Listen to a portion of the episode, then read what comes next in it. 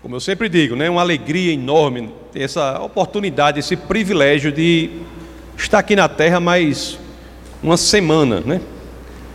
Exercendo o papel para o qual todos nós fomos chamados, de fazer Jesus Cristo mais conhecido. É para isso mesmo que fomos chamados, para que possamos todos nós, nas suas áreas, nos seus talentos, fazer Jesus Cristo mais conhecido. Fazer Jesus Cristo algo palpável, real, para aqueles que muitas vezes não o conhecem ou quando o conhecem, o conhecem de forma distante. E é por isso que essa série aqui sobre os Dez Mandamentos é importante, para que possamos entender que seguir Jesus exige um comprometimento, um comportamento, e há um modelo que ele espera de nós, Deus espera de nós, e esse modelo moral está nos Dez Mandamentos. Eu sempre tenho que dizer, toda pregação sobre isso, para que não haja nem de perto alguma confusão a respeito do que os Dez Mandamentos são. Em nenhum momento os Dez Mandamentos foram pensados ou foram dados por Deus como escadas para se tornar, para que aquele povo se tornasse o povo de Deus. Isso tem que ficar bem claro.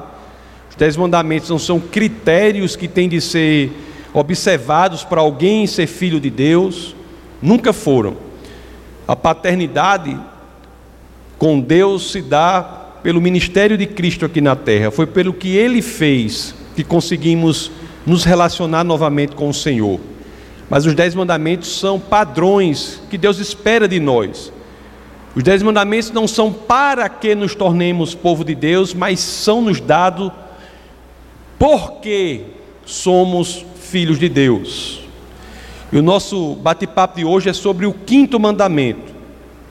Conforme nós vimos nas outras oportunidades, e aqueles que não tiveram oportunidade de estar presente aqui, presentes aqui, podem ouvir, né, tanto no canal do, do Ministério, que é o Defesa da Fé TV, que é o canal do, do YouTube, como também em áudio, tem várias plataformas, você pode baixar, inclusive, se você quiser, ou pode ouvir direto das plataformas lá no defesadafé.org barra podcasts.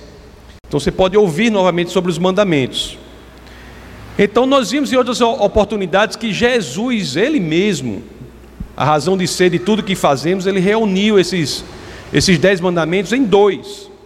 Então lá em Mateus, no capítulo 22, no versos, nos versos 36 a 37, as escrituras dizem assim: Mestre, qual é o maior mandamento da lei?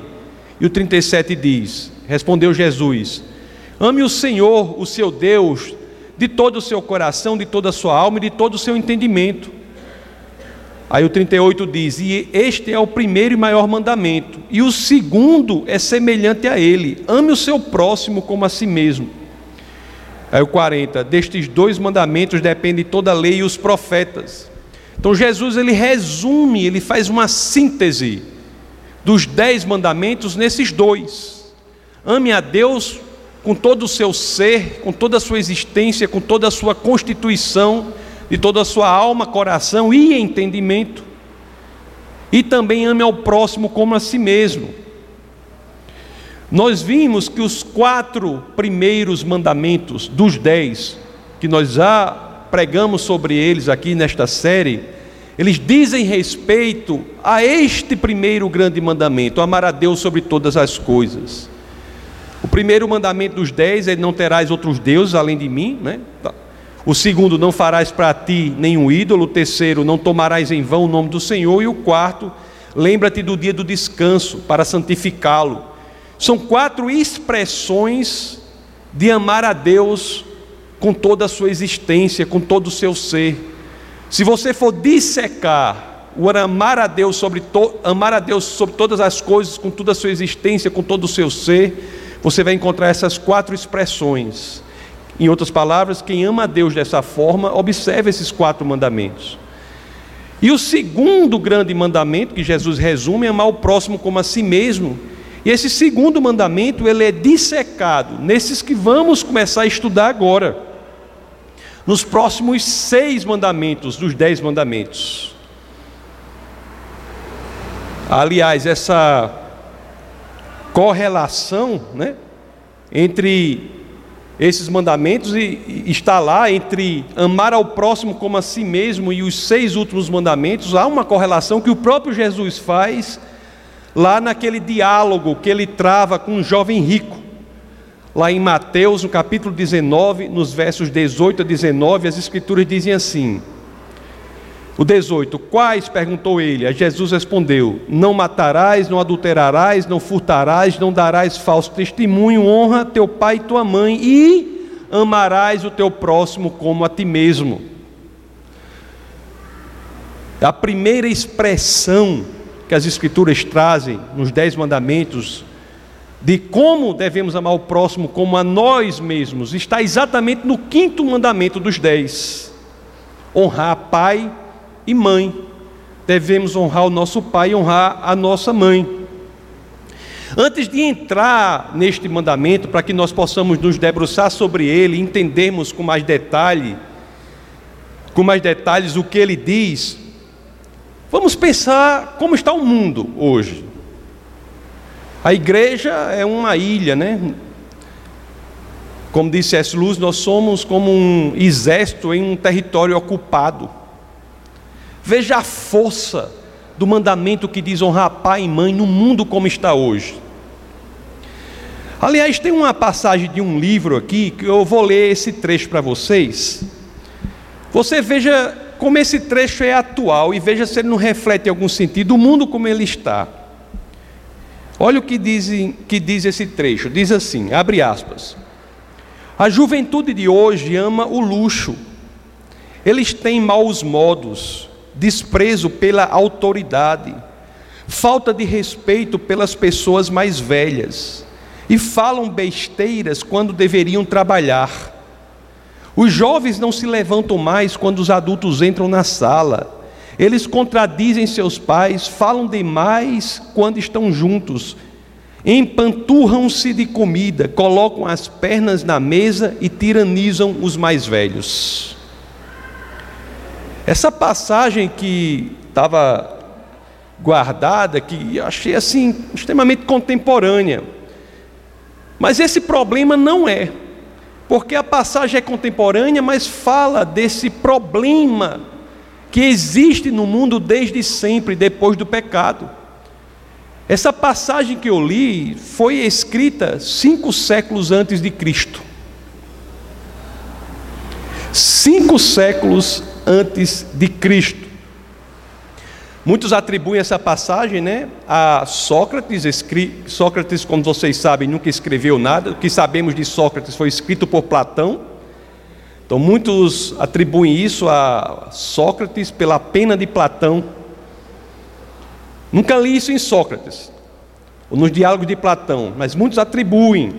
Eu li isso em um livro que inclusive é até, é até, do seminário lá em Westminster, um seminário de um lugar belíssimo, tive com a pastora lá e os meninos, um lugar maravilhoso, uma das teses lá, ele faz, esse, faz essa passagem referindo-se a Sócrates, Van den Heuvel, a pessoa que faz isso aí, mas eu, num, num dos livros de Platão, na República, no livro, livro 4, faz referência a esse mesmo tema, o que importa é, é uma passagem antiga.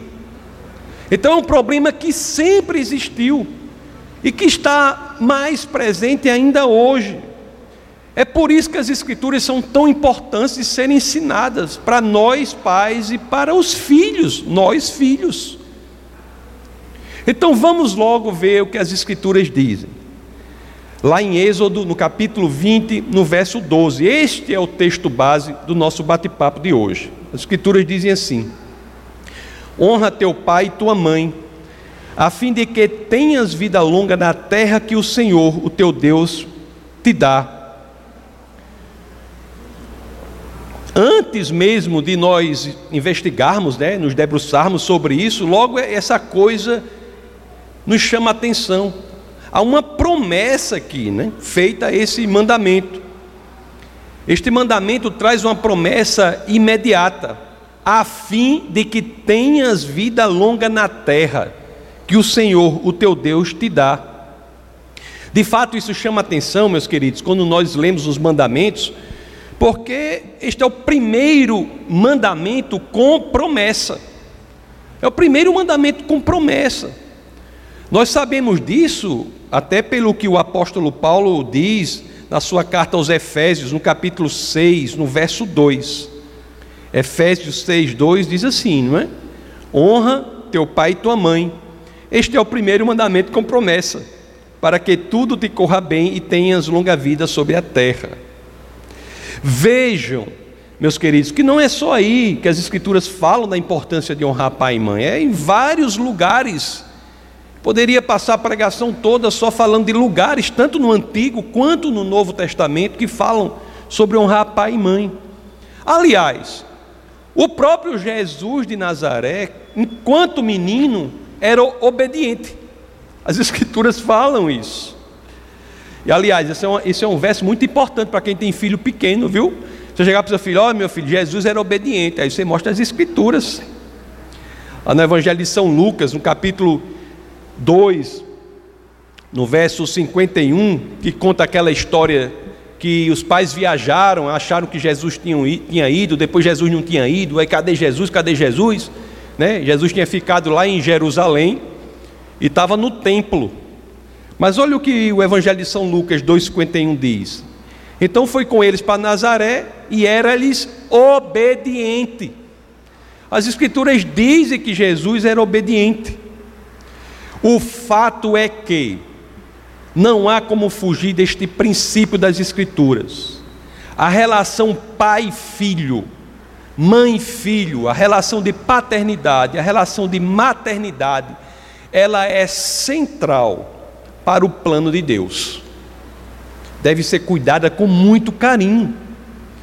A, gera, a relação entre pai e filho é o link, é o caminho, a ponte, por onde a próxima geração é ensinada. Aqui no curso nós estávamos falando da geração que a primeira geração que entra na terra prometida, em Canaã.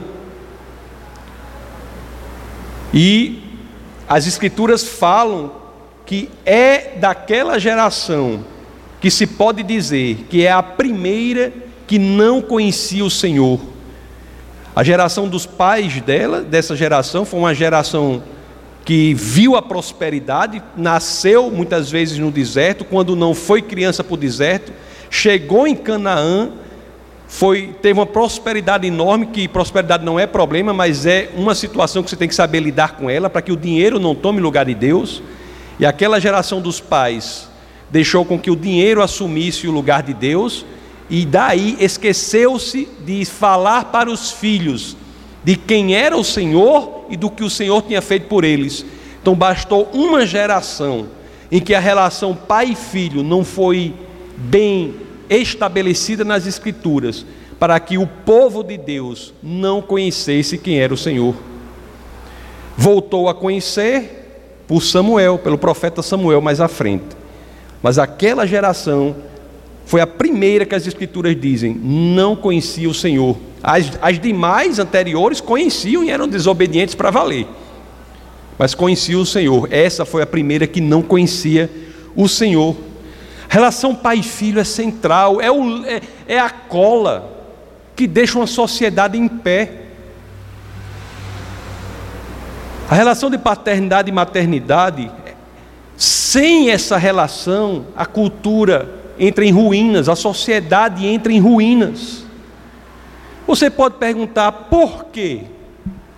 Existe uma resposta longa para isso, mas eu vou para a resposta curta, em razão do tempo. A resposta curta é a seguinte: porque a relação entre os pais e os filhos é o primeiro modelo, meus queridos, em que a criança será exposta. É o primeiro modelo a que a criança será exposta de uma relação que se dará entre ela e Deus.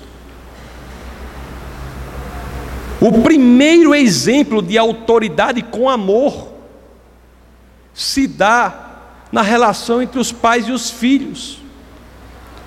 Se os pais souberem fazer isso de forma correta, os filhos saberão o que é autoridade com amor e terão uma facilidade muito grande de se conectarem com o Senhor.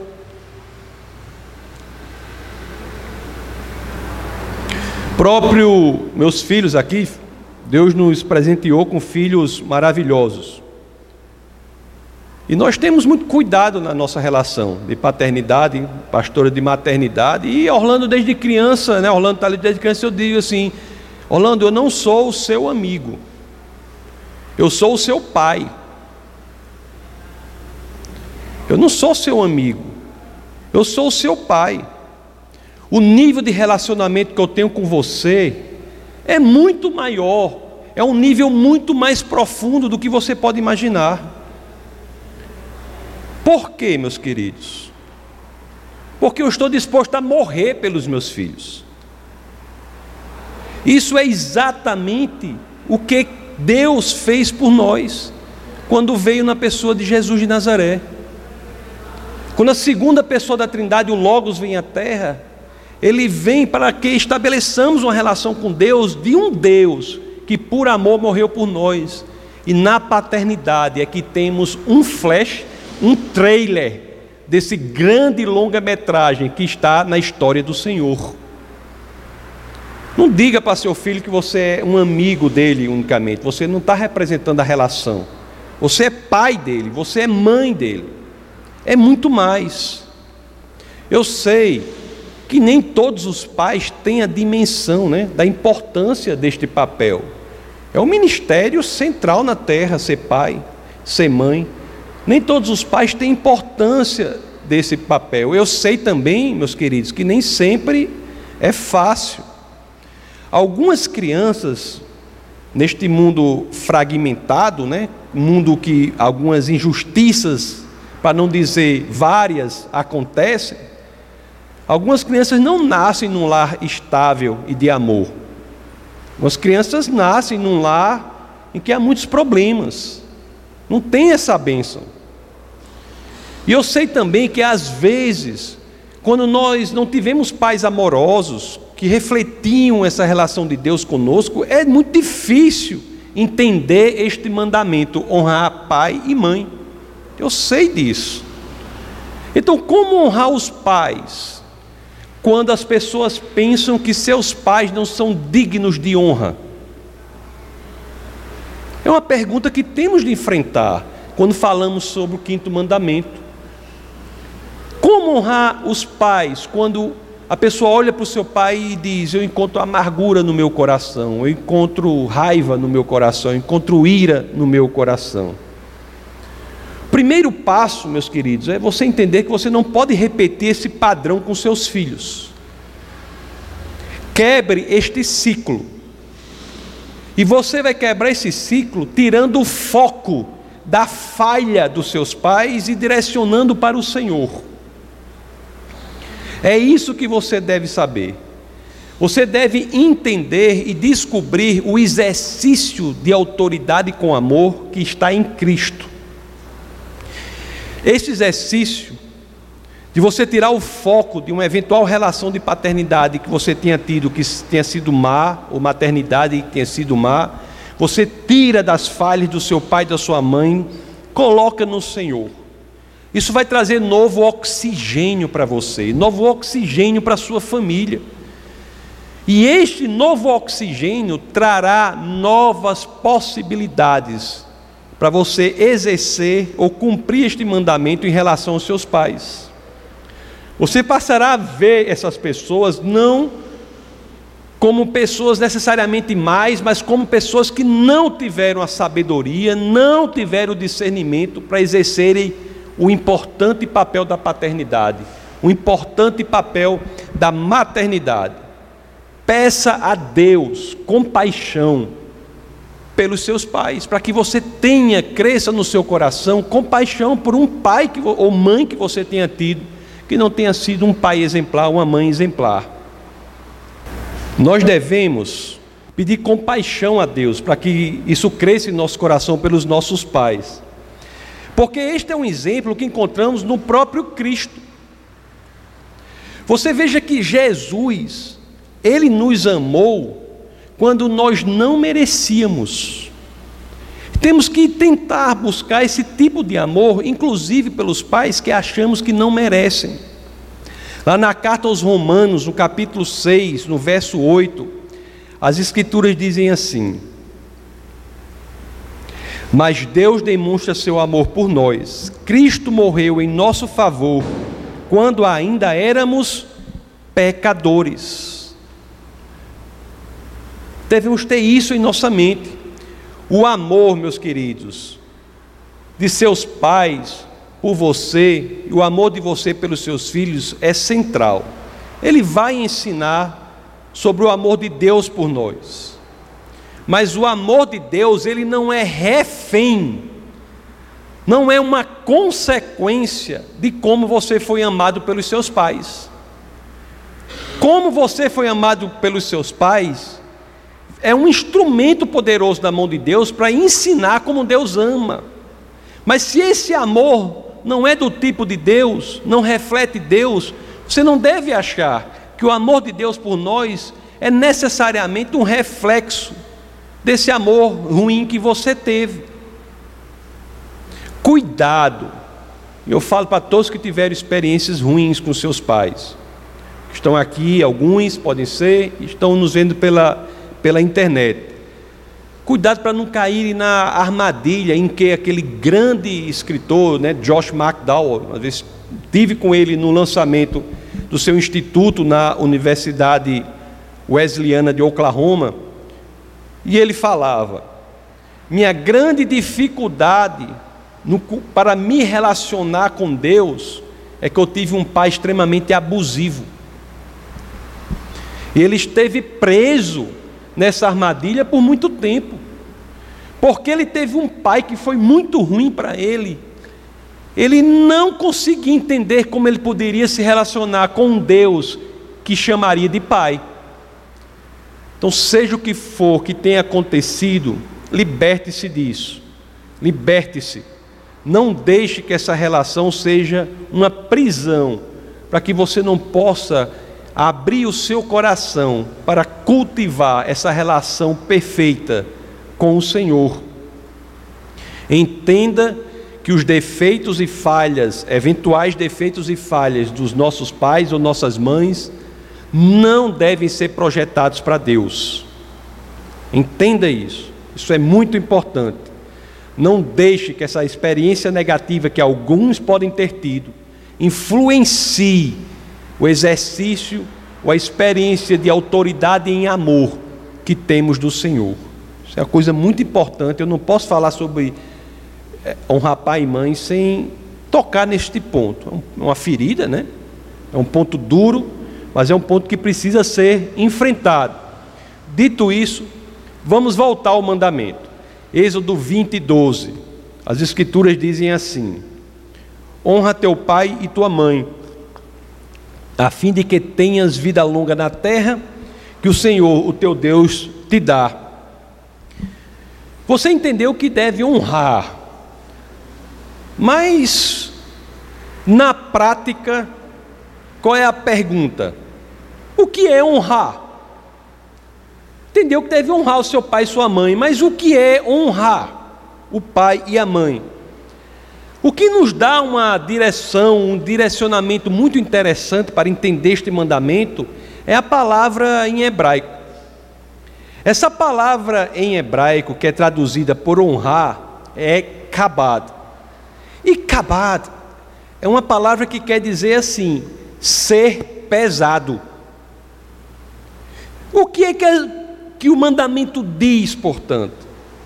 Qual é o caminho? Entendendo o original, para que possamos compreender o que o mandamento está pedindo de nós.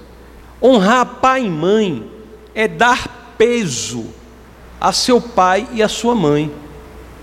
Pastor é dar muita comida para ele? Não nesse sentido, não.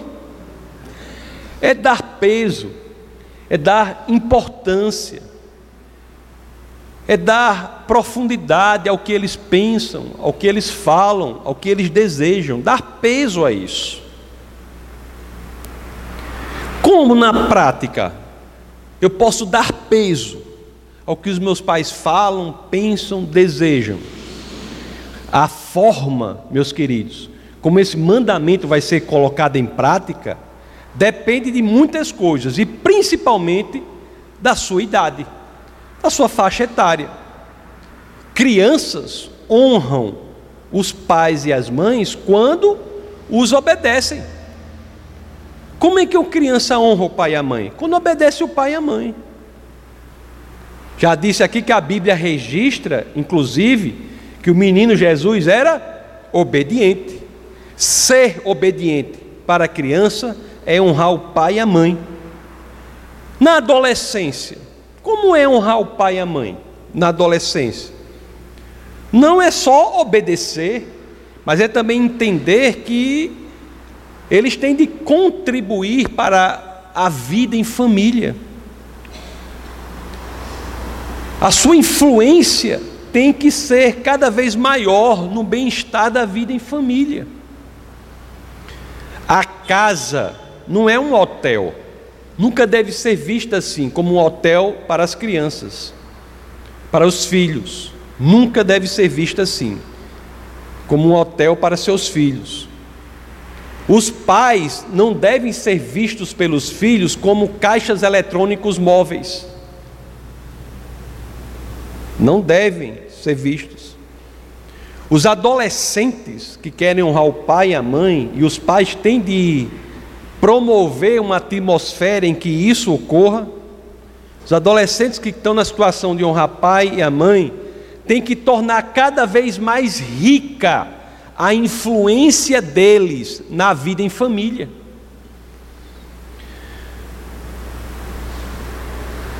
Filho de pastor serve de exemplo o tempo todo. Não tem para onde correr. Nós estamos cada vez mais, Orlando e Tásia já começando, fazendo com que eles se envolvam mais na vida em família. Orlando foi para o supermercado para ao supermercado para ajudar a fazer as compras, escolher, coisa que a pastora não gosta tanto de fazer, Orlando vai assumir cada vez mais esse papel, de escolher as coisas lá. Tásia, às vezes, tem que lavar lava os pratos, Tásia faz isso, Tásia faz aquilo, Orlando também, tem que envolver. Você tem que, como pai, abrir o espaço para que os adolescentes possam honrar os pais e as, e as mães. Honrar pai na fase adulta é diferente. Se você estiver com 30 anos agindo como um adolescente, está errado. Você não vai estar honrando seu pai. Você vai estar dando dor de cabeça para o seu pai. Honrar pai e mãe na fase adulta é estar o quê? Disposto a compartilhar a sua vida com seus pais. É ligar para eles, visitá-los, respeitar a opinião deles, respeitar o sentimento deles. Honrar pai e mãe depende da faixa etária de cada um. Você veja que os filhos crescem, e às vezes é um problema que muitos pais têm, porque os filhos crescem e eles querem que os filhos continuem honrando os pais como se não fossem crescidos. O que, que as Escrituras dizem sobre isso? Lá em Gênesis, no capítulo 2, no verso 24, um verso muito conhecido, o que, é que as Escrituras dizem? Por isso, deixa o homem pai e mãe e se une à sua mulher, tornando-se os dois uma só carne. Em regra, não é obrigado todo mundo fazer isso, mas em regra as pessoas crescem, se casam e formam nova família. O que isso quer dizer? Isso quer dizer, Gênesis 2, 24, que os filhos, quando casarem, vão desonrar os pais, não querem mais nem saber dos pais? Não. O que isso quer dizer? Que formarão uma nova família. Deixarão pai e mãe e formarão uma nova família. O que isso quer dizer? Não quer dizer que deixarão de honrar o pai e a mãe, mas quer dizer que honrarão como adultos. O que é honrar pai e mãe como adulto? É dizer que quando você se casa, nem você e nem a sua esposa devem estar mais sob o controle dos pais. Quando você se casa, a sua relação com seus pais muda, porque você não está mais sob o controle deles. Mas você, filho, que cresce e se casa, continua honrando seus pais suas mães, dando peso às suas opiniões, aos desejos deles, aos sentimentos dele. Mas são adultos, são responsáveis por seus atos. Quando temos pais cujos filhos se casam e eles querem tratar os filhos como se adolescentes fossem, estão agindo não de acordo com a palavra do Senhor, e você pode ir atrás que alguma coisa vai dar errado. Quando os pais estão idosos, os filhos continuam honrando os pais e as mães? Claro, sim, temos de honrá-los. Mas agora a honra toma ainda outra feição, outra forma. A forma do cuidado maior com eles. Cuidado maior com os pais. Jesus de Nazaré, por exemplo, tem uma passagem que é belíssima. Eu já vi até pessoas falando essa passagem como se Jesus tivesse feito algo ruim, quando na realidade é uma passagem de cuidado com os pais na fase idosa. Vamos lá em João, no capítulo 19, verso 25 a 27. Vamos ver o que as Escrituras dizem. Nós falamos aqui, Jesus, a expressão de amor de Jesus por sua mãe, né? E Jesus estava aqui o que? Agoniando na cruz. Mesmo agoniando na cruz, ele cuida da mãe. Quando diz assim, ó. Perto da cruz de Jesus estavam sua mãe a irmã dela, Maria, mulher de Clopas, e Maria Madalena. Quando Jesus viu sua mãe ali e perto dela o discípulo a quem ele amava, quem é o discípulo? João, a quem ele amava, disse à sua mãe: Aí está o seu filho. E ao discípulo: Aí está a sua mãe. Daquela hora em diante, o discípulo a recebeu em sua família.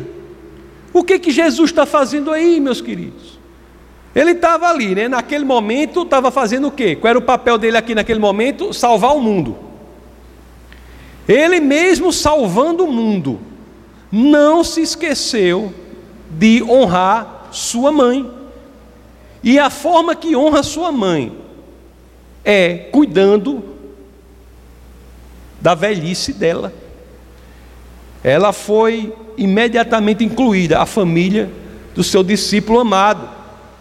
É interessante, tem outra passagem das Escrituras, no começo do ministério de Jesus, a família não entendeu muito bem aquilo. E a mãe quis, inclusive, os parentes quiseram, inclusive, mudá-lo né, daquilo, daquela direção. E Jesus não seguiu a orientação da família, porque ele sabia o papel que Deus tinha para ele. Então, honrar pai e mãe não é dizer que pai e mãe estão sempre 100% corretos. É saber que a vontade de Deus tem de se realizar. Mas você não vai fazer isso desonrando o pai e a mãe. Cuidar da família, meus queridos, é um exercício central de exteriorização da fé em Cristo. Quem tem fé no Senhor, cuida da família, cuida dos pais, cuida dos filhos. Lá na primeira carta a Timóteo, no capítulo 5, no verso 8, as escrituras dizem assim: Se alguém não cuida de seus parentes, e especialmente dos de sua própria família, negou a fé e é pior que um descrente. É duro, é duro, mas eu vivo dizendo: as escrituras são duras. As Escrituras são duras. A fé em Cristo exige que cuidemos de nossa família, cuidemos de nossos filhos, cuidemos de nossos pais. A fé em Cristo exige que tenhamos um comportamento específico aqui na terra. Agora, se de um lado, meus queridos, o mandamento é honrar pai e mãe, do outro, o que é que nós temos? Temos que, enquanto pais, nós temos que criar um ambiente favorável a isso. O papel dos pais é tornar um ambiente favorável para que os filhos possam honrar o pai e a mãe. Ou seja, o papel dos pais nesse mandamento aqui, porque não é um mandamento que diz assim, é o mandamento dos filhos honrarem os pais, mas todos devemos obedecer às escrituras. Então, o outro lado da moeda aqui é que você, pai, tem que trabalhar para se tornar digno de honra. Facilite o cumprimento do quinto mandamento por seu filho, por sua filha. Facilite. É interessante que as, as próprias escrituras elas colocam lado a lado os deveres do, dos filhos e dos pais. Nós já lemos né, a carta aos Efésios no capítulo 6, vamos ler de novo aqui, 6, vamos ler o verso 2 a 3. Quando as escrituras dizem assim: Honra teu pai e tua mãe, este é o primeiro mandamento com promessa, para que tudo te corra bem, tenhas longa vida sobre a terra. O que nós não lemos ainda e vamos ler agora é o verso 4, o verso subsequente a estes que acabamos de ler. O que, que esse verso diz? Pais, não irritem seus filhos, mas antes criem-nos segundo a instrução e o conselho do Senhor. Veja que as Escrituras colocam lado a lado obrigações dos filhos, obrigação, obrigações dos pais. Nós temos sim uma obrigação enquanto pais. Já disse aqui, nossa relação com nossos filhos são expressões do tipo da relação de Deus com cada um aqui. E no cristianismo, isso é único do cristianismo, né? É a única religião do mundo em que você se direciona ao Criador dos céus e da terra com o título Pai. Nenhuma outra visão de mundo religiosa isso ocorre. Você chama o Deus, Criador dos céus e da terra, de Pai. Proteção, provisão, intercessão, ensino, amor, disciplina, orientação. Isso são palavras e são conceitos que encontramos, onde? Na relação nossa com nossos filhos e na relação de Deus conosco. Amor incondicional é algo que devemos exercer em relação aos nossos filhos, mas ao mesmo tempo devemos deixar claro para eles que as escolhas erradas deles trazem consequências indesejáveis. Isso tem onde? Na relação do pai com o filho, na relação de Deus com a gente. Se uma criança faz algo errado, e fortemente errado, e você não a disciplina, você está ensinando errado. Você está dizendo a ela que escolhas erradas não trazem consequências indesejáveis a palmada a chinelada, não o espancamento, a chinelada que você dá no seu filho quando ele erra, quando pequeno, é ensinando a ele que as escolhas erradas deles trazem consequências indesejáveis. A paternidade, meus queridos, e a maternidade, e isso que eu queria que ficasse claro no nosso bate-papo de hoje, não são qualquer coisa. Não são qualquer coisa. Paternidade tem uma força impressionante. É um poder explosivo para o reino de Deus, se exercido de forma correta. Se você não teve essa experiência enquanto filho, você tem a oportunidade de exercer enquanto pai ou enquanto mãe. Se você teve enquanto filho, replique isso para exercer enquanto pai, enquanto mãe. Na sua posição, procure ser um filho melhor, se você está na posição de pai ou de mãe, procure ser digno de honra pelos seus filhos. Como? Criando-os de acordo com a palavra do Senhor. Para que o reino de Deus, e isso é a grande consequência da paternidade e da maternidade de acordo com as Escrituras. O reino de Deus aumenta. Eu sempre, quando penso assim na história da, da igreja, né, às vezes eu fico estudando, ouvendo as vidas de pessoas que fizeram coisas pelo Senhor. Eu fico muito impressionado com algumas coisas. E tem uma mulher lá, Susana Wesley, não sei se já ouviram falar. Eu fico impressionado demais com ela, porque eu digo assim, é um exemplo do poder da paternidade e da maternidade. O poder da maternidade. Essa, essa senhora, né, Susana Wesley, ela nunca pregou um sermão na vida, nunca pregou um sermão na vida. Ela nunca escreveu um livro, nunca escreveu um livro. Ela nunca começou nenhuma reunião de igreja, funda, fundou igreja, nunca fez nada disso. Mas o exemplo de maternidade cristã dela, o ministério dela era ser uma mãe cristã. Esse exemplo de maternidade cristã dela foi a base, foi o elemento em que dois dos seus filhos, ela teve quase 20 filhos, foi um elemento em que dois dos seus filhos, que é John e Charles Wesley, se inspiraram para criar a igreja metodista. O nome metodista vem do método como eles foram criados. Nunca, meus queridos, quando a gente segue a palavra do Senhor, a gente tem dimensão do poder e da abrangência do nosso ministério. Só no céu a gente vai ter essa dimensão. A igreja wesleyana ou metodista é uma igreja séria, como são as igrejas batistas, as Assembleias de Deus.